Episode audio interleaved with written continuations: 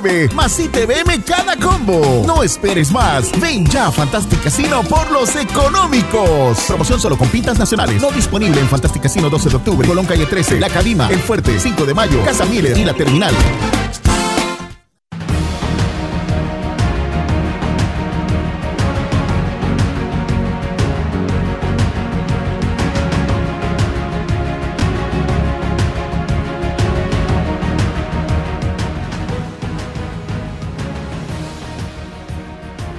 Tal amigos? Tengan todos muy buenos días, bienvenidos. Esto es Sin Rodeos a través de Omega Estéreo.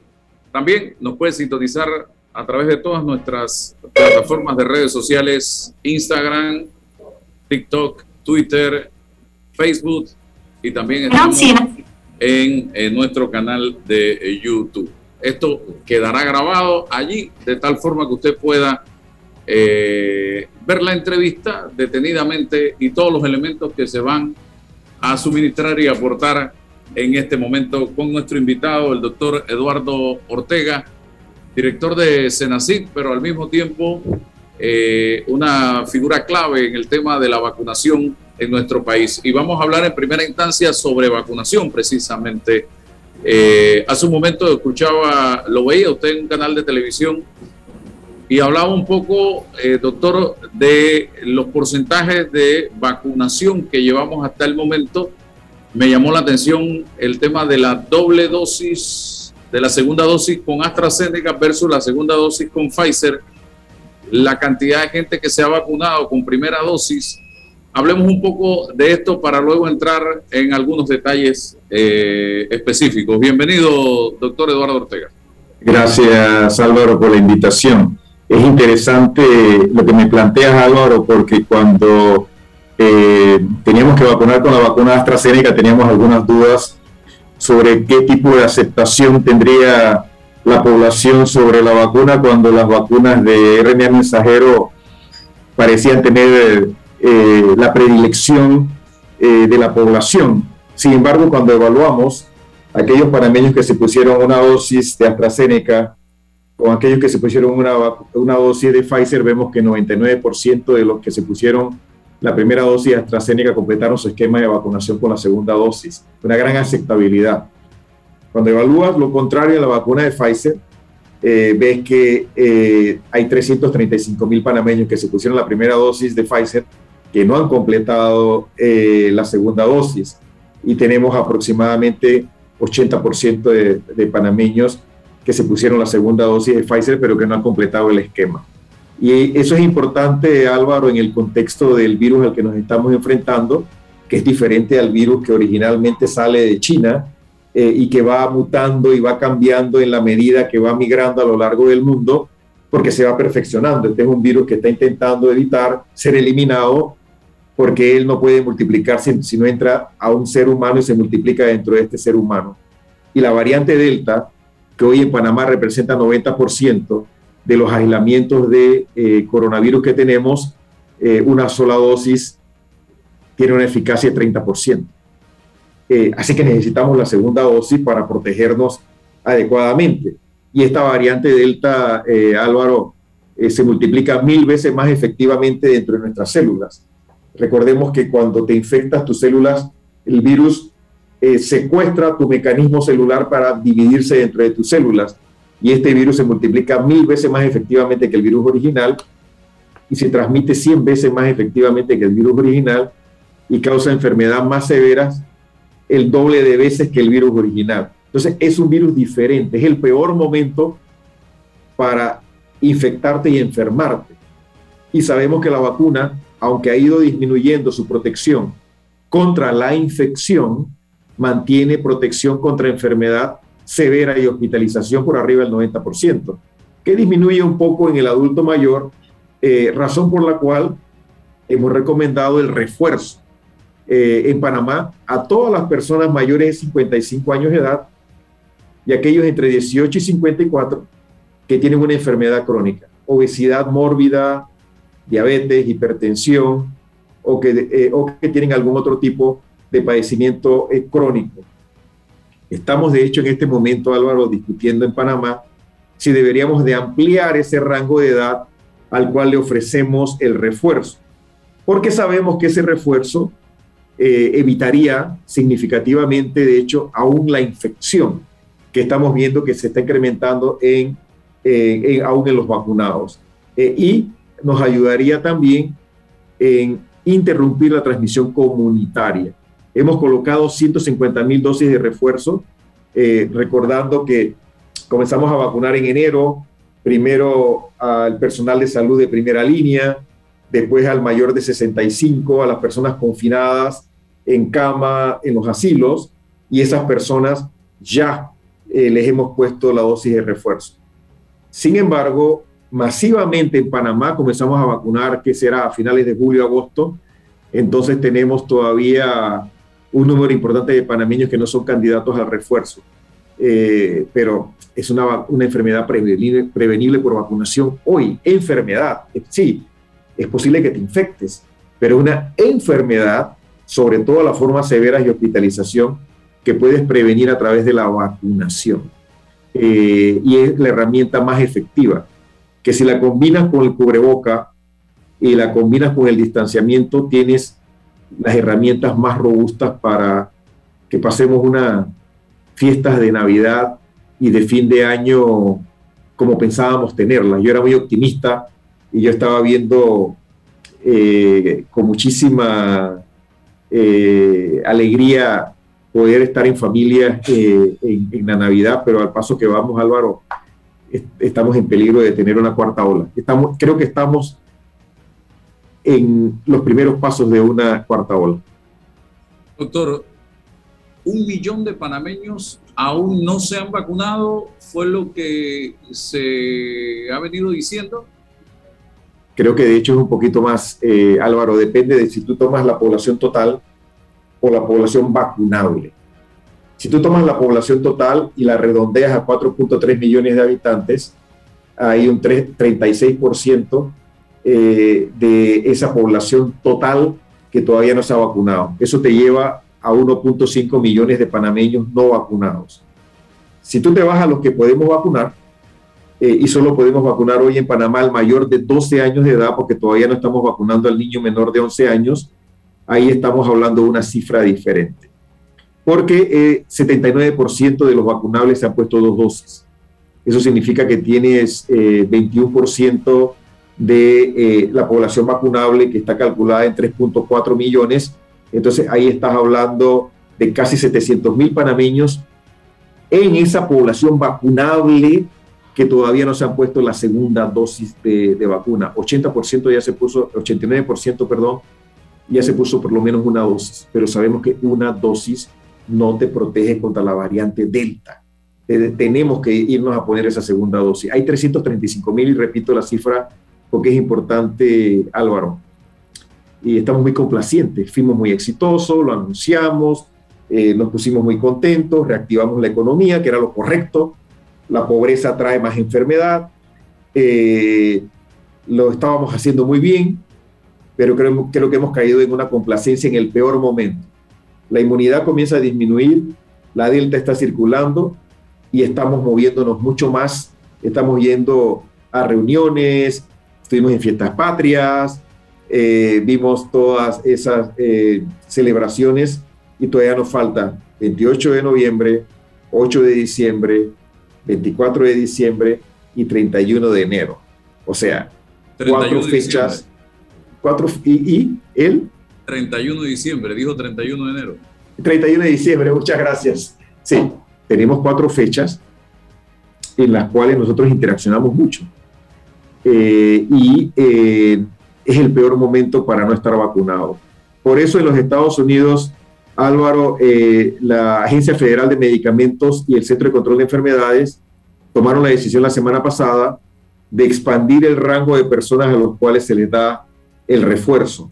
Ellos tienen el, Día de Acción de Gracias, creo que esta semana, a finales de esta semana, y ellos eh, están preparándose para finales de año y por eso han expandido la vacunación. Algo que estamos discutiendo en Panamá y esperamos que el ministro pueda tener noticias eh, buenas en los próximos días de si vamos a expandir eh, la administración del refuerzo en el país. La, yo estuve a principios de noviembre en Estados Unidos y hay diferentes tipos de conducta dependiendo del lugar. Yo estuve en Nueva York y me pude percatar que para entrar a un restaurante necesitas, si vas a comer en el restaurante, el código QR. Eh, eso es prácticamente ya el día a día en Estados Unidos, en Nueva York. Eh, mucha gente con mascarilla en Nueva York, eh, en el metro, en la calle, en el transporte. Sin embargo, nos movimos a Washington y en Washington pareciera que el COVID no existe. Mm, todo normal, no pasa nada. Los raros parecemos los que andamos con mascarilla. Eh, en Florida, la información, no he ido a Florida, escuchaba al colega Eduardo Linyuen, igual, muy pocas restricciones y controles. Eh, sin embargo, estamos viendo que en Estados Unidos los números han ido aumentando considerablemente y ya hay pitazos de alerta a nivel de todo el territorio nacional porque se está conjugando una ola número 4 con las bajas temperaturas, el frío, que es lo que viene, la temporada de invierno, la nieve, y esto es sumamente complicado y ellos pasaron por eso eh, el año pasado. Entonces, nosotros en Panamá que hemos tenido todavía, el, yo diría que hasta el privilegio de llevar las cosas bastante bien, no podemos en este momento descuidarnos, bajar la guardia. ¿Se ha hecho algún análisis sociológico de por qué eh, mucha gente no se ha ido a vacunar? Porque yo no creo que sea un tema de antivacunas exclusivamente. Y de por qué mucha gente nada más se puso la primera dosis, eh, doctor. Y la otra, ¿por qué se está utilizando Pfizer para, la, para el refuerzo de los de AstraZeneca cuando yo tuve conversación la semana pasada con gente de AstraZeneca, de la misma empresa, y me decían que se puede poner la tercera dosis de AstraZeneca sin ningún inconveniente. Eh, y hasta los números de AstraZeneca eh, han salido positivos, no lo que se regó por ahí como fake news de que nos íbamos a morir todos los que nos poníamos la vacuna de AstraZeneca. Gracias Álvaro por la pregunta eh, hay datos eh, publicados eh, de refuerzo con la vacuna AstraZeneca muy limitados. sin embargo, en el caso del refuerzo, la vacuna más utilizada ha sido la vacuna de Pfizer. aún en el Reino Unido, donde se fabrica gran parte de las dosis de vacuna de AstraZeneca, la vacuna recomendable para refuerzo ha sido una vacuna de RNA mensajero, ya sea Pfizer o Moderna. Y esto ocurre así, Álvaro, por un fenómeno conocido como vacunación heteróloga.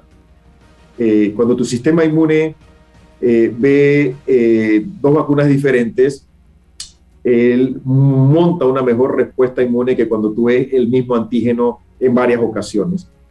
y esta vacunación heteróloga te sube los títulos anticuerpos a niveles más altos que ponerte la misma vacuna repetidamente. por eso es que hemos decidido utilizar la vacuna de Pfizer en nuestro país para reforzar todas las independientes, porque hay panameños que eh, han recibido vacunas inactivadas, han recibido otro tipo de vacunas eh, y nosotros hemos recomendado Johnson Johnson, eh, Sputnik, Sinovac, y nosotros hemos recomendado que todos, independientemente de qué esquema primario, primario hayan recibido, el refuerzo sea con la vacuna de Pfizer por el beneficio de la vacunación heteróloga. En términos del fenómeno que nos lleva un poco a, o a no vacunarnos, a no completar el esquema de vacunación, eh, lo hemos analizado en detalle en múltiples ocasiones eh, y creo que hay varios factores, ¿no? Uno creo que es la complacencia, nos fue muy bien, eh, anunciamos con bombos y platillos que éramos uno de los países modelos para vacunación y ese control de la tercera ola con daño limitado en nuestro país nos ha llevado a la complacencia, diría yo. Ese, es un tema. El segundo tema, creo, Álvaro, es que han arreciado los mensajes antivacunas eh, y que confunden a las personas cuando tienen que tomar la decisión correcta de vacunarse o no vacunarse. Todavía hay un número importante, afortunadamente en Panamá los antivacunas son una gran minoría, pero su mensaje confunde a las personas eh, y en esta confusión hay personas todavía temerosas de ponerse una dosis de la vacuna. Yo decía hace un rato, Álvaro, que nunca en la historia de la vacunología moderna, que tiene ya más de 224 años, habíamos estudiado una vacuna tanto, ni habíamos administrado tantas dosis de vacuna en tan poco tiempo y no habíamos caracterizado su perfil de seguridad tanto y su composición. Esta es la vacuna más pura que existe en términos de su composición. Y cuando las personas hablan que el grafeno, que el chip, uy, eh, a veces eh, parece increíble que nosotros podamos caer en esa trampa de desinformación. Pero en esta vacuna conocemos en detalle la composición mínima de cada uno de sus componentes. 7.500 millones de dosis de vacunas administradas a nivel mundial en más de 120 países eh, en los últimos de diciembre del 2020, que fue cuando se comenzó a vacunar en el Reino Unido, en, en Israel y en los Estados Unidos de Norteamérica. O sea que nosotros en los últimos 11 meses, 12, eh, casi, pues, si decimos que a mitad de diciembre se inicia la vacunación global mundial, hemos aplicado 7.500 millones de dosis de vacunas. O sea, eh, jamás se había hecho en la historia de la, de la vacunología del mundo. Y sabemos los efectos secundarios claramente y su frecuencia, en qué grupo de edad, en qué sexo, en qué momento se pueden producir. El que primero llamó la atención es la reacción anafiláctica, que es una reacción alérgica severa. Y sabemos exactamente que es rarísima, eh, 4 por millón, eh, dependiendo de la, de la, vacuna, 6 por millón de eh, millones de personas vacunadas, y las podemos manejar. Sabemos cómo tratarla. Después supimos de los fenómenos de la coagulación con la vacuna AstraZeneca en mujeres jóvenes, eh, sobre todo después de la segunda dosis, y sabemos exactamente la frecuencia y por eso en Panamá restringimos la edad y la comenzamos a poner por arriba de 30 años de edad. Primero en los hombres eh, y después en, en, las mujeres por arriba de 30 años de edad. Ahora también sabemos que hay algunos casos de miocarditis extremadamente raros, 10 por 100 mil personas vacunadas, hombres sobre todo, jóvenes entre 19 y 29 años de edad, después de la segunda dosis y son miocarditis leves. Entonces, sabemos exactamente lo que ocurre con la vacuna eh, y no debemos de confundirnos porque estamos decidiendo entre, estar sanos y no estar sanos. El tema en Estados Unidos, Álvaro, y en algunos países, Alemania, por ejemplo, cuando tú miras las cifras de Alemania, es que en Alemania 40% de la población no se ha puesto una sola dosis de la vacuna. Eh, y es una pandemia de no, vacunada, de no vacunados.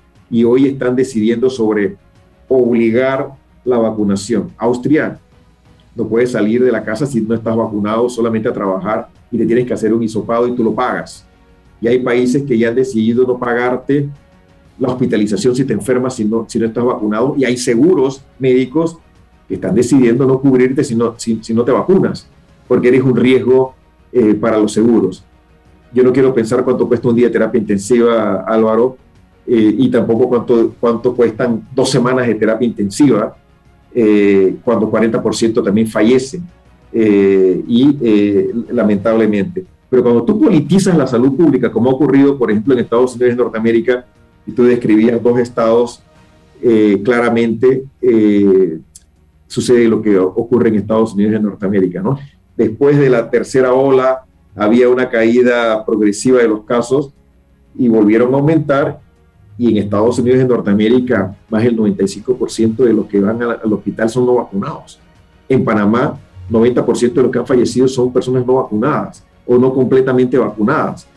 Eh, y sabemos que es una pandemia de no vacunados. ¿Hay personas que se vacunan y se infectan? Sí, claro que sabemos que se vacunan y se infectan. Infección y enfermedad son dos cosas totalmente diferentes, eh, Álvaro, ¿no? Eh, infección, el virus este se multiplica no te causa, no te causa síntomas.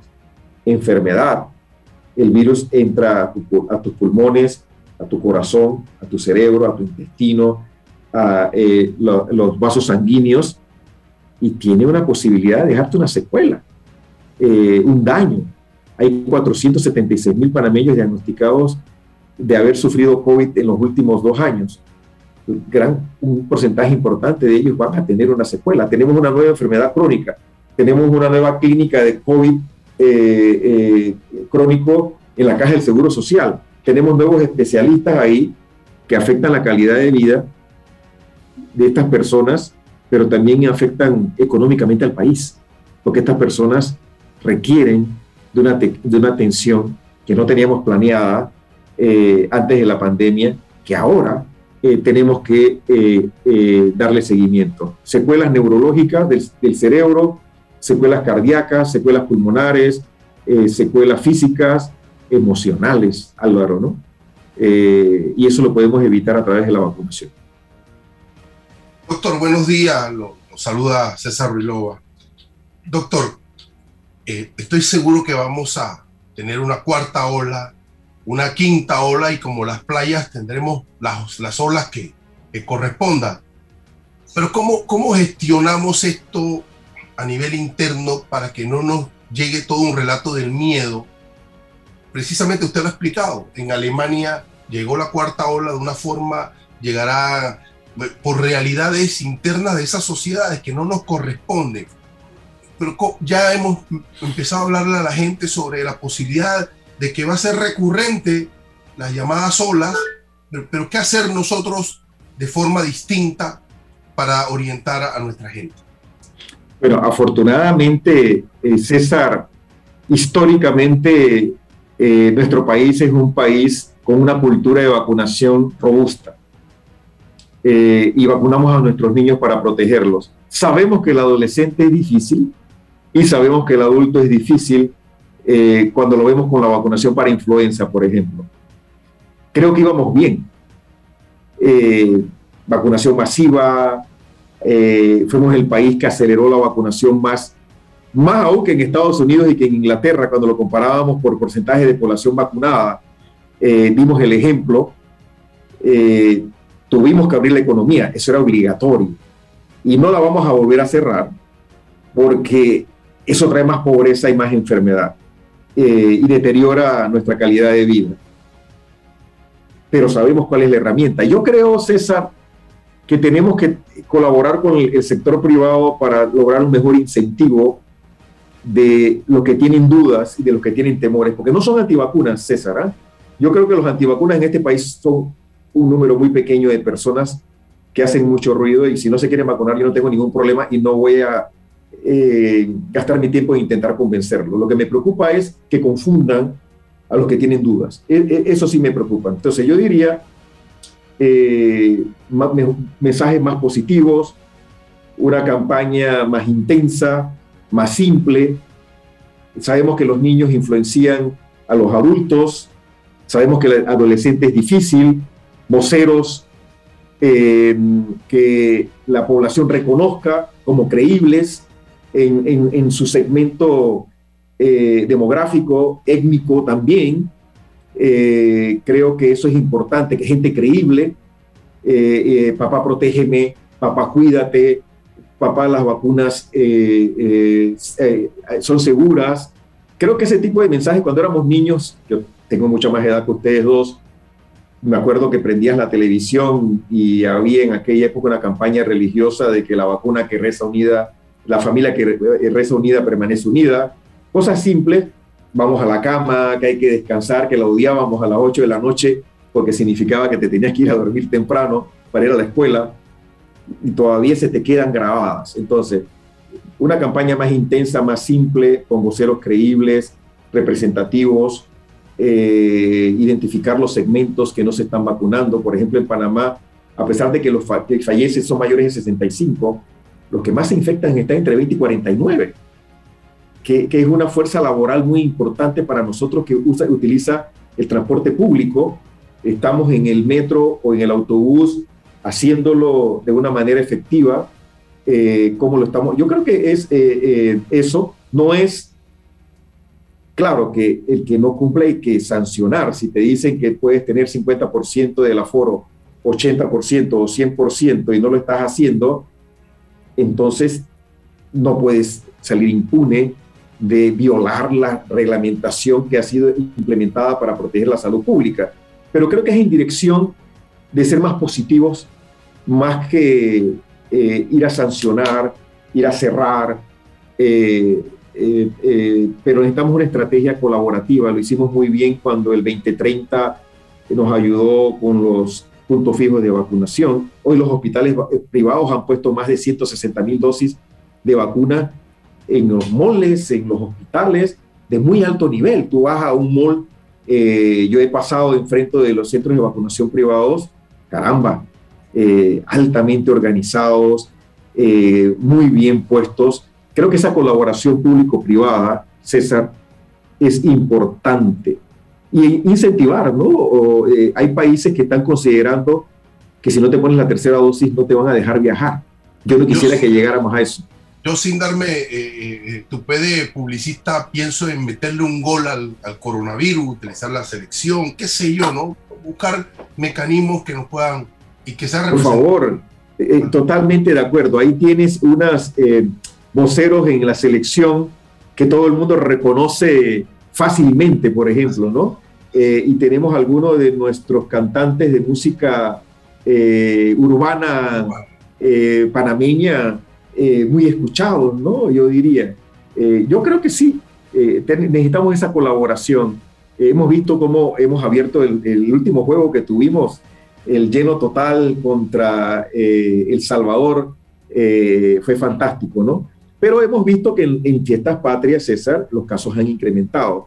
Tenemos 20% más de casos nuevos, tenemos 45% más de casos activos cuando uno evalúa el, número de casos por 100.000 habitantes, teníamos 3 por 100.000, eh, la última semana 6 por 100.000, son signos inequívocos de que vamos en la dirección incorrecta. Y sabemos cómo podemos revertirlo. Tenemos casi dos años en la pandemia. El panameño sabe tomar decisiones, pero el éxito nos está pasando la factura. Eh, regresemos a lo básico. Lo básico es eh, la, el cubreboca, un buen cubreboca, pantalla facial si estás en el transporte público, no utilizar el teléfono en el transporte público, distanciarte, actividades en ambientes externos, evitar las aglomeraciones en el elevador. Nunca sabes, a mí me ha tocado subir a elevadores que la persona que sale no tiene mascarilla, eh, tú no sabes si tosió, si estornudó, ese virus se suspende en el ambiente hasta por tres horas en los aerosoles. Eh, tenemos que tener el aforo adecuado y vacunarnos. Esta es una enfermedad prevenible por vacunación. Ser solidarios. Vacunándonos nosotros protegemos a los niños que no se pueden vacunar y protegemos a los que no responden a la vacuna. Hay un número de panameños que aunque se vacunen no van a responder, los inmunosuprimidos, las personas con linfoma, con leucemia, con otros tipos de cáncer y los trasplantados, las personas con enfermedades eh, renales severas y crónicas, no van a responder. La mitad responde. Por eso le estamos dando una tercera dosis. Y aún con la tercera dosis, esas personas no responden adecuadamente. Seamos solidarios. El panameño eh, sabe lo que es ser solidario. Eh, yo era muy optimista de, nuestras fiestas de, de Navidad. Estoy perdiendo ese optimismo y vamos en el camino incorrecto. Eh, y hoy la pandemia es de no vacunados. Hay, a mí me preocupa un tipo de persona y es el tipo de persona que no escucha, que se ha hecho una, eh, diríamos, una mentalidad o un concepto equivocado acerca del tema de las vacunas y no hay forma humana de que razone o de que recapacite. Ese, ese es más peligroso que la antivacuna, a mi parecer, eh, porque encima utiliza las redes para regar, para divulgar información falsa y con una certeza y una seguridad increíble. Yo soy un convencido y un creyente en la vacuna, mi familia en casa igual, voy por la tercera dosis, eh, porque creo que es necesario. Yo hasta el día de hoy, hasta esta hora, desde que todo empezó, gracias a Dios, no he sido picado por el bicho. Eh, algo bueno debo estar haciendo que no, que no ha entrado todavía. No sé si mañana vaya a pasar. He utilizado y utilizo la mascarilla hasta para comer cuando estoy en mesa con eh, amigos. Eh, no me descuido en ese sentido. me he puesto las dos dosis de AstraZeneca, voy por la tercera dosis de Pfizer y creo que la mascarilla ha sido, ha jugado un papel primordial, importantísimo en este país. Eh, yo quiero hacerle algunas preguntas al doctor. La primera, vi lo que pasó en el Royal Gym en las tablas, un baile entre Ulpiano Vergara y Osvaldo Ayala, donde nadie a simple vista se observaba tenía mascarilla, ni en la tarima ni abajo. Y de allí salieron decenas de personas contagiadas por el COVID eso me puso a mí a pensar qué agresiva está la variante Delta, porque, repito, de esa actividad solamente salió cualquier cantidad de gente eh, contagiada. No sé qué habrá pasado en el estadio eh, durante el partido donde vi a muchísima gente sin mascarilla también y eso me llamó poderosamente la atención eh, que por la emoción, por el deseo de divertirnos y demás, nos, descuidamos y dejamos la mascarilla a un lado en estas aglomeraciones. Comienzo con esa, doctor. Tengo dos más. Gracias, Álvaro. A ver, eh, la última vez que yo estuve en lo que conocemos como un pindín, eh, siendo muy joven en la chorrera, pues bailamos muy apretujados, ¿no? Y le damos vuelta al toldo. Exactamente como tiene que ser, como, tiene que ser, como corresponde. Eh, y, creo que llenamos el toldo eh, probable excesivamente y, bailamos muy cerca uno de otro, ¿no? El ambiente adecuado para la transmisión eh, del virus, aunque los toldos tengan ese espacio abierto, porque, bueno, sudamos, ¿no? Y, y eso significa o que estamos muy activos físicamente bailando o que estamos muy cerca uno del otro. Ahí creo que estamos esperando eh, algunos casos más en, Los Santos, eh, Álvaro, eh, y el ministro mencionaba una cifra cerca de los 400 o más. Afortunadamente, las tablas se vacunó y teníamos más del 95% de población vacunada, entonces estamos viendo positivos muy pocos hospitalizados y ninguno en terapia intensiva. Señal de que la vacuna funciona. El estadio eh, es un ambiente un poco diferente porque aunque estamos sentados uno al lado del otro y gritamos y saltamos y no, no usaron cubrebocas un número de personas importantes, es un ambiente más abierto donde se disipa eh, de una manera más eficiente los aerosoles y las partículas virales. Y ya teníamos prueba previa, Álvaro, de juego contra México eh, y del juego contra Estados Unidos, estoy en lo correcto, donde no habíamos tenido un repunte eh, de casos. Eh, ahora estamos viendo Cocle, Veraguas, Los Santos, más casos. El 28 lo celebramos en San Miguelito, en La Chorrera, en Bocas del Toro, y hay creo que en algunas partes de Chiriquí, lo celebramos el 28 muy intensamente, ¿no? Entonces tengamos cuidado. Creo que había tres, eh, Osvaldo Piano y creo que Alfredo Escudero también. Eh, bueno, ese es un reflejo de, que esa es una actividad de alto riesgo y en donde debemos de incentivar y darle seguimiento que las personas tengan el código QR y que estén vacunados, porque eso lo hicimos en el fútbol, yo no sé si lo hicimos en los toldos, eh, Álvaro, ¿no? Pero es importante que nosotros hagamos lo que decimos que vamos a hacer. Usted quiere ir a bailar, perfecto baile, eh, pero tiene que tener la vacunación completa eh, para tener el, toldo eh, más lleno. Y usa el cubreboca para bailar. y bueno, si usted necesita quitarse el cubreboca, hágalo en un lugar donde no esté tan cerca de las otras personas. Pero creo que es un reflejo de lo que sabemos que el virus hace, Álvaro. ¿no? se transmite mil veces, cien veces más efectivamente la delta, se multiplica, multiplica mil veces más efectivamente la delta eh, que la variante original. 90% eh, de lo que circula en Panamá es Delta. Entonces, eh, vamos a tener casos porque es más agresivo. Ahora dicen que todo el que muere del corazón es por la vacuna.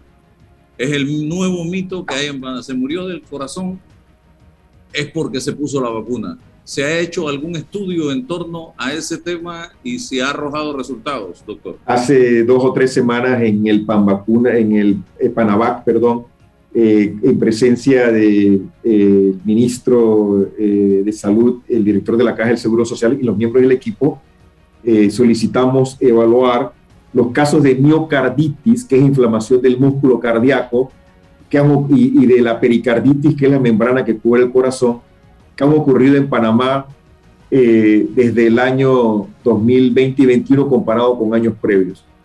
Eh, no hay ningún incremento en, el caso en los casos de miocarditis. Álvaro, comparando prevacuna con el periodo de vacunación. Hablábamos con expertos del Hospital del Niño. Había un solo caso sospechoso de miocarditis en un adolescente que fue descartado. Entonces, no hay evidencia científica de que en nuestro país hay un incremento de casos de afectación cardíaca por la vacunación. Es más, hay evidencia científica publicada internacionalmente eh, de que hay atletas norteamericanos jóvenes de las universidades que sufren de COVID-19, dos de cada 100 desarrollan una miocarditis, que es altísimo. Eh, cuando tú hablas de miocarditis, del riesgo de miocarditis en vacunados, 10 por 100 mil. O sea, extremadamente raro, eh, Álvaro. Eh, y sabemos que si te infectas con coronavirus eh, y no eres un atleta joven norteamericano, el riesgo de miocarditis es 20%. Entonces, yo no sé de dónde sacan los antivacunas o las personas que quieren desinformar la información que diseminan sin ninguna referencia. Cuando yo comunico algo en las redes, pongo exactamente la referencia para que las personas puedan ir a esa información y documentar que lo que estamos diciendo tiene bases científicas o no. Las personas antivacunas sueltan al viento en los medios desinformación sin ninguna base científica y nada que nosotros podamos corroborar. Seamos como panameños, somos inteligentes. Eh, el nivel de educación no tiene nada que ver con la inteligencia tiene que ver con tu nivel de, de profesionalidad en lo que te educaste en la universidad. Caramba, cuando veamos una noticia de esto, preguntamos, preguntémonos de dónde viene, de dónde lo sacaron, puedo corroborarlo, eh, pero estamos cayendo en el juego de unas personas y lo más triste es que algunos son profesionales de la medicina. Tengo que decir que no estoy seguro que estén actualizados, eh, Álvaro, que sacan ideas de que grafeno y sacan ideas de que el chip, y sacan ideas de que la pandemia no existe, y sacan ideas de que todo es una mentira.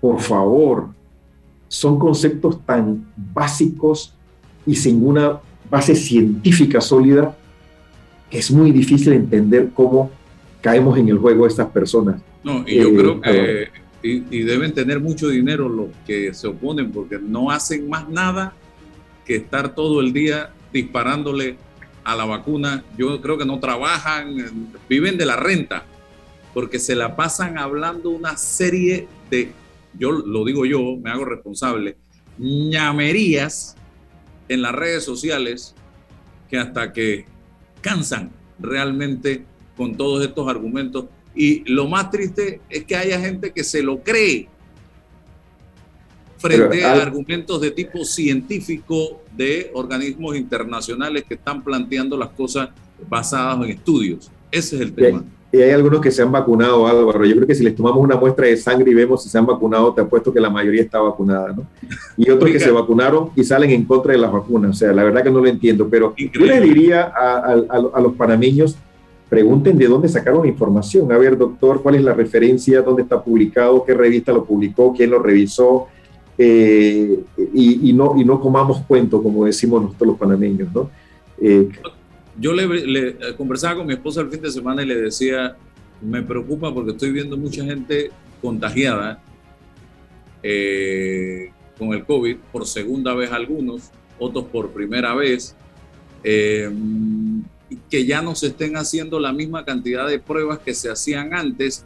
Pienso que si se hicieran las miles que se hacían antes, saldría mucha más gente positiva.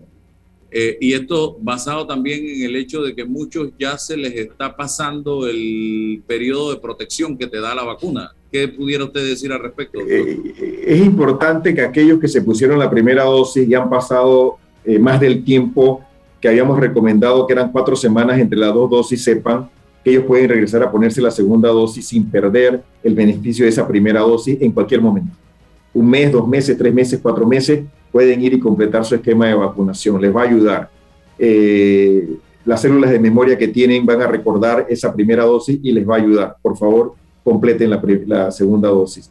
Y aquellos que no se han puesto la primera, aprovechen que ahora en donde estamos poniendo el refuerzo también estamos poniendo la primera dosis eh, eh, de la vacuna. En cuanto al número de pruebas, ahí hay dos temas que en, en, inglés los estadounidenses dicen push, que es empujar, y pull, que es jalar. Tú tienes ahí un número de personas que va voluntariamente a buscar la prueba porque sospechan que estuvieron en contacto con alguien o no se sienten bien. Eh, pero hay un número de personas que hay que ir a buscar, eh, que tenemos que hacer la trazabilidad correcta. Eh, somos uno de los tres países en, en las Américas que ha hecho el mayor número de pruebas, Chile, Canadá, Panamá, por habitante. Eh, no, dudemos de eso, eso es, eso es correcto. Eh, no dudemos de los números que Panamá comunica, no, son inventados. Eh, a veces estamos un poquito atrasados y nos damos cuenta un día después de que hubo un fallecimiento que no logramos reportar a tiempo y lo reportamos al día siguiente. Pero no son números falsos. Es lo más cercano a la realidad que tenemos, porque no estábamos preparados por una pandemia como nadie en el mundo estaba preparado por una pandemia eh, y no tenemos, no teníamos, nos hemos ido preparando poco a poco. La trazabilidad hoy la estamos haciendo más puntual, eh, Álvaro, en los lugares en donde estamos viendo casos eh, para poder dirigir los esfuerzos de una manera más efectiva. Por eso estás viendo un, número menor de, de pruebas pero también al haber menos casos hay menos pruebas porque hay menos contactos y hay menos positivos. Y por eso estás viendo 3.000, 4.000 pruebas cuando antes veías eh, eh, el doble o el triple de ese número de pruebas. Pero tú tienes razón. Eh, una cosa es el que la va a buscar y otra cosa es lo que vamos nosotros a buscar. y ahí tenemos que intensificar la trazabilidad, sobre todo porque, como mencioné, las señales que estamos viendo es de que estamos a principios de la tercera ola, de la cuarta ola, perdón. Eh, y eso solo lo podemos mitigar con lo que sabemos que lo hace, cubreboca, distanciamiento y vacuna. Doctor, dos, dos preguntas. los criterios para la compra de las vacunas respecto a las cantidades versus a lo que podemos estar eh, eh, inoculando. O sea, hay cuál es el criterio, ¿no? antes había como una guerra, no hay que ir a comprar, ahora no sé cómo está funcionando este tema. Eso, por una parte, y lo otro, eh, el retorno de nuestros niños a la escuela, ¿no? Eh, de forma presencial. Yo creo que ya el 2022 no soportaría más eh, ampliar este margen de, de, de, esta fórmula semipresencial. Esos dos temas, por favor. Gracias. al principio de la pandemia, César, queríamos tener diferentes vacunas, ¿no? Eh, no sabíamos cuál iba a llegar primero, eh, la cadena de frío era importante, el número de dosis era importante, el intervalo era importante, y ahí dijimos, intentemos diversificarlo porque no sabemos si se va a poder producir suficientes vacunas, y nos fuimos con Pfizer, AstraZeneca y Johnson Johnson. Nunca logramos traer la vacuna de Johnson Johnson porque no tenían capacidad para eh, producir las vacunas la queríamos porque era una sola dosis y la queríamos poner en nuestras áreas comarcales y rurales para no tener que regresar y facilitar la estrategia. Otras se almacenaban a temperatura de refrigerador, otras necesitaban ultracongelación y al final nos quedamos con dos, Pfizer y AstraZeneca. Y ahí decidimos comprar un millón de dosis de AstraZeneca a través de la negociación directa con la compañía y la negociación multilateral en la iniciativa COVAX. Y decidimos comprar un mayor número de dosis de, Pfizer porque temprano en la pandemia nos dimos cuenta que era la que más rápidamente estaba caminando. Eh, afortunadamente los eh, asesores eh, acertaron en la recomendación y Pfizer fue la primera vacuna que se comercializó. Y tuvimos acceso, aunque no en, el número de dosis que queríamos. Entonces, después vino el tema de que AstraZeneca se podía complicar con alteraciones en la coagulación. Tuvimos el temor de que las personas no lo iban a aceptar. todavía tenemos algunas dosis de AstraZeneca porque hay una preferencia. Pfizer hizo un papel espectacular, fue muy rápida, era la única que era desde los 16 años de edad, era la que iba más rápido en niños eh, menores de 16, entre 12 y 15, después supimos que entre 5 y 11, y entonces Pfizer se fue perfilando como la vacuna más ágil, útil para tu estrategia. Y fuimos entonces expandiendo el número de dosis de vacunas de Pfizer. Eh, y eh, tenemos suficientes vacunas para vacunar a la mayor parte de la población panameña. Pero este es un fenómeno que no solo es un fenómeno de salud, es un fenómeno económico y sociológico, César. Y ahí vemos ahora, por ejemplo, los que no se han puesto la segunda, los que no se están poniendo el refuerzo, los que no se han puesto ni siquiera una. Y ese es un, ese es un ambiente que requiere antropólogos y sociólogos eh, que hagan parte de los equipos multidisciplinarios. Esto no solo es de científicos, ni de salubristas, ni de epidemiólogos. ¿no? Entonces, eh, hoy en día tenemos disponibles 1.6 millones de dosis de vacuna eh, de Pfizer, que eh, nos va a ayudar a completar las 300 mil, 335 mil creo que no se han puesto la segunda, todavía lo que no se han puesto la primera y el refuerzo creemos que tenemos suficientes dosis de vacuna. Ahora, la vacuna pediátrica es, es diferente. Es un vial más pequeño, tiene mayor cantidad de dosis de vacuna, tiene 10 dosis eh, por, por, vial y es una concentración más pequeña. Eh, utiliza un tercio de la dosis que utilizamos en el adulto. Y, y, tiene tamaño y color diferente para no confundirla, para que las enfermeras no cometan un error programático, son seres humanos eh, y han estado vacunando solo adultos. Ahora vamos a tener que, eh, o, eh, niños de 12 en adelante que reciben la misma dosis que el adulto. La cantidad menor nos gusta porque a menos cantidad, menos efectos secundarios. y hoy sabemos, César, que se han vacunado cerca de 3 millones de niños de 5 a 11 años en Estados Unidos. 2 millones en las últimas dos semanas. Los estamos observando de cerca porque esto necesita confirmar que la vacuna es segura.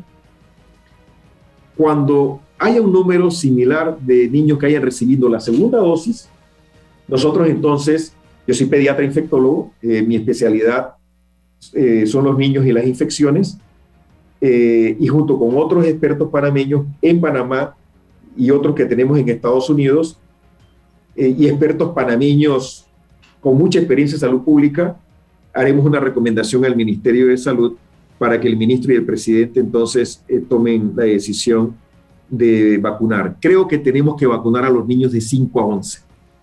Yo tengo una nieta de dos años, todavía no se puede vacunar. Se están haciendo estudios de seis meses a dos años que van a estar listos el próximo año. Pero de 5 a 11, yo diría que en el primer trimestre eh, debemos de tener ya las vacunas disponibles en Panamá y ahí tendremos definido exactamente cómo vamos a vacunar. Y creo que no hemos descartado ninguna de las estrategias de punto fijo, centros de vacunación y policlínicas, escuelas. Yo creo que debemos de tomar ventajas y, de hecho hoy, César, estamos vacunando en, las escuelas que tienen actividades presenciales y semipresenciales niños de 12 en adelante. Entre 12 y 17 están los niños de escuela secundaria, por lo menos en la época en que yo hacía secundaria, de entre 2 y 17. Ahí nos hace falta todavía un número importante de niños por vacunar. Por lo menos 30% de esos niños los hemos vacunado, entre 2 y 17. Por eso estamos yendo a las escuelas, le estamos avisando a los papás, estamos en tal escuela tal día, eh, vamos a vacunar activamente contra COVID-19 para que los papás sepan que vamos a ir a vacunar a los niños de, de esas escuelas. Los niños de 5 a 11 que son nuestros niños de escuela primaria, hay tres razones cuatro por lo menos que, eh, por las cuales debemos de vacunar. Evitar que se enfermen, evitar que les dé una secuela de COVID, evitar que les dé algo que se llama síndrome inflamatorio multisistémico, que les da a los niños dos semanas después de haberse recuperado de COVID, tengan síntomas o no, porque no significa que, que porque no el COVID te dio asintomático no te puede dar el síndrome inflamatorio multisistémico, donde hay un proceso de inflamación que afecta el corazón de los niños y que en Panamá hemos tenido ya varios. En Panamá, los datos del Hospital del Niño en agosto, que fue la última vez que vi eh, los datos epidemiológicos, ya había 900 niños que habían sido atendidos eh, por COVID-19, 11 habían fallecido, 40% habían sido hospitalizados. ¿Cuántos niños más deben de fallecer en este país por COVID-19? Ni uno más. Eh, y eh, creo que ahí el cuarto factor por el cual debemos de vacunarlos es, primero, protegerlos de COVID, segundo, protegerlos de la secuela, tercero, protegerlos del síndrome de inflamación multisistémica, cuarto, interrumpir la transmisión comunitaria. Eh, ahí hay 514 mil niños, 12% de la población, eh, vacunando a esos niños, además de protegerlos, cortamos la cadena de transmisión comunitaria. Entonces, eh, tenemos que hacerlo por las razones correctas. Y cuando lo hagamos, ya se habrá confirmado la seguridad de la vacuna. No, no, no estamos apresurándonos, estamos viendo lo que sucede en el escenario estadounidense, de hecho, tenemos, yo decía, 500 mil niños en ese grupo de edad. Ya los estadounidenses han vacunado 3 millones. Seis veces más de la población de niños que tenemos nosotros en ese grupo de edad. Eh, veamos qué sucede con la segunda dosis y cuando en Panamá se recomiende, tengan la seguridad que lo estamos haciendo sobre las bases científicas de que la vacuna es inmunogénica, eso que significa produce anticuerpos, de que la vacuna es segura y que, que la vacuna es eficaz. Sabemos que los niños de 5 a 11 que se vacunan tienen una eficacia del 91%. Sí, entonces estamos haciendo las cosas a la velocidad adecuada y hoy lo que mejor podemos hacer para protegerlos es vacunándonos, vacunarnos nosotros. Si tienes un nietecito, tienes eh, eh, algún eh, primo menor de 11 años, vacunándote tú, lo proteges a ellos vacunando al maestro, vacunando al administrativo, vacunando al chofer del autobús, vacunando al que limpia la escuela, estás protegiendo a los niños de la escuela. Y hoy sabemos que es más probable que un niño que vaya a la escuela se infecte fuera de la escuela o por un adulto que ese niño infecte a otro niño. Y cuando ocurre, son brotes muy limitados que se detectan fácilmente y se controlan fácilmente. Bueno, doctor, muchísimas gracias por dedicarle tiempo a este tema en el día de hoy. Eh, a través de Omega Estéreo. Estuvo un medio televisivo antes que esta entrevista también y eso tenemos que agradecérselo de todo corazón porque dando información es que se combate la pandemia más grande que hay, que es del desconocimiento y de la maldad a veces y de la ignorancia. Gracias, vamos al cambio comercial y regresamos con más. Que tengan buen día. Haz tu vida más fácil con De Una, de Caja de Ahorros. La nueva facilidad para enviar y recibir dinero de celular a celular a uno o varios usuarios. Crea colectas para compartir gastos de cumpleaños, viajes, bautizos o cualquier actividad que estés organizando con amigos o familiares. Descarga ya el app Banca Móvil y actívate de una. Caja de Ahorros, el banco de la familia parameña. Bueno, me voy a comer con una estrella. Mm. Espérate, ¿y tu esposa sabe? Claro, ella sabe que la estrella del sabor es American Star. Y por eso en la casa comemos delicioso. American Star, el tasajo, jamón, chorizos y embutidos más suaves, económicos y con el sabor que le gusta a todos. ¡Oh!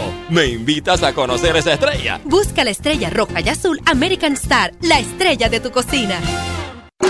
Entra a Fantastic Casino que tiene para ti los económicos. El domingo, sancocho más pinta o soda. Lunes, dos chorizos parrilleros más pinta o soda. Y el miércoles, un cuarto de pollo asado más pinta o soda. A tan solo 299. Más ITVM cada combo. No esperes más. Ven ya a Fantastic Casino por los económicos. Promoción solo con pintas nacionales. No disponible en Fantastic Casino 12 de octubre, Colón Calle 13, La Cadima, El Fuerte, 5 de mayo, Casa Miller y La Terminal. Así es Panamá. Un lugar donde cada amanecer es una nueva oportunidad de empezar. Este es el momento de seguir adelante. Trabajando con empeño, creyendo en nuestro país y apoyando a nuestra gente. ¡Viva Panamá! Panama Ports Company. Déjate llevar por la frescura del pollo melo, panameño como tú. Déjate llevar por la frescura del pollo melo. Variedad y calidad. Melo. Frescura de altos estándares. Sí, la calidad es una promesa no? para llevarte el pollo melo siempre fresco hasta tu mesa. Déjate llevar por la frescura del pollo melo. Por su sabor y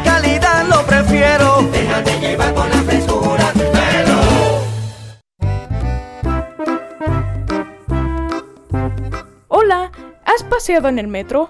Es bien bonito, pero es importante dejar salir antes de entrar al tren, circular siempre por la derecha, no botar ni un solo papel, no consumir alimentos y bebidas en la estación.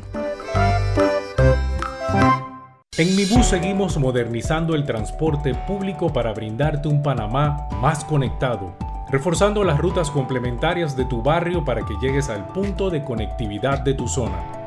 En el este, cuentas con la zona paga Metro Pedregal, en el norte con la zona paga Los Andes y en el centro con la zona paga 5 de Mayo, en donde tendrás rutas troncales y corredores de alta frecuencia y así puedes trasladarte de una forma más rápida y segura. Sigue avanzando en tu viaje realizando el transbordo gratuito y aprovecha todos los beneficios en tiempo y dinero. Y recuerda, no bajes la guardia contra la COVID-19. Al viajar con nosotros, usa tu mascarilla, pantalla facial y gel alcoholado. Mi bus, la gente que mueve a Panamá. ¿Sabías que Cobre Panamá emplea una técnica de procesamiento de cobre más amigable con el ambiente, que no usa cianuro ni otros químicos pesados? El concentrado de cobre se obtiene de un proceso físico llamado flotación, en el que se pulveriza la piedra y se hacen burbujas en las que el concentrado de cobre flota. No existen tinas de lixiviación, es un proceso físico de gravimetría y no se usa cianuro. Cobre Panamá, estamos transformando vidas. Un país se construye con la firme visión de que las decisiones de hoy serán el legado del mañana. Y 200 años después, conmemoramos a toda una generación que logró la libertad de nuestro territorio patrio. Caja de Ahorros se siente orgulloso de ser parte de la historia de esta nación, aportando al crecimiento de nuestra gente por más de ocho décadas. Hoy más que nunca, sobran motivos para celebrar juntos el Bicentenario. Felicidades Panamá, Caja de Ahorros, el banco de la familia panameña.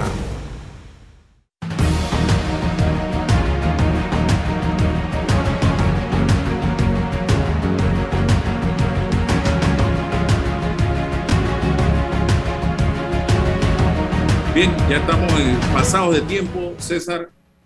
Yo aquí viendo en las redes sociales muy activas, eh, quería tocar otro tema, pero bueno, ya el tiempo se nos acabó, así que mañana hablaremos de eso. Nada más quería dejar claro sobre la entrevista que hicimos ayer al abogado de Euro 14, que nada de lo que dijo Euro 14 en la audiencia de la semana pasada, donde denunció todo lo que quisieron hacer y que él no hizo, porque eso quedó clarito, invalida la información que él aportó en, el, en los procesos que se abrieron a raíz de sus declaraciones.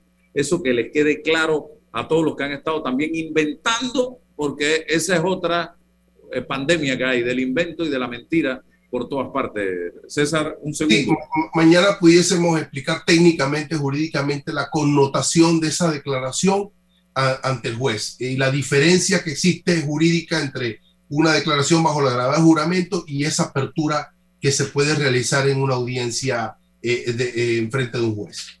Bien, gracias César. Aquí dice alguien que le huyen al debate público. Pero es que usted no puede ir a debatir con mentiras y con inventos y con cuentos. El debate se da cuando hay argumentos de peso y de ciencia, pero no de mentira. Y no con la ignorancia. Eso no se puede. Eso es perder tiempo. Así de sencillo. Gracias, señoras y señores. Bendiciones para todos y no le hagamos caso a la maldad y a la ignorancia, que eso es por gusto. Contra eso no se puede. Hasta mañana. La información de un hecho se confirma con fuentes confiables y se contrasta con opiniones expertas. Investigar la verdad objetiva de un hecho necesita credibilidad y total libertad. Con entrevistas que impacten, un análisis que profundice y en medio de noticias, rumores y glosas,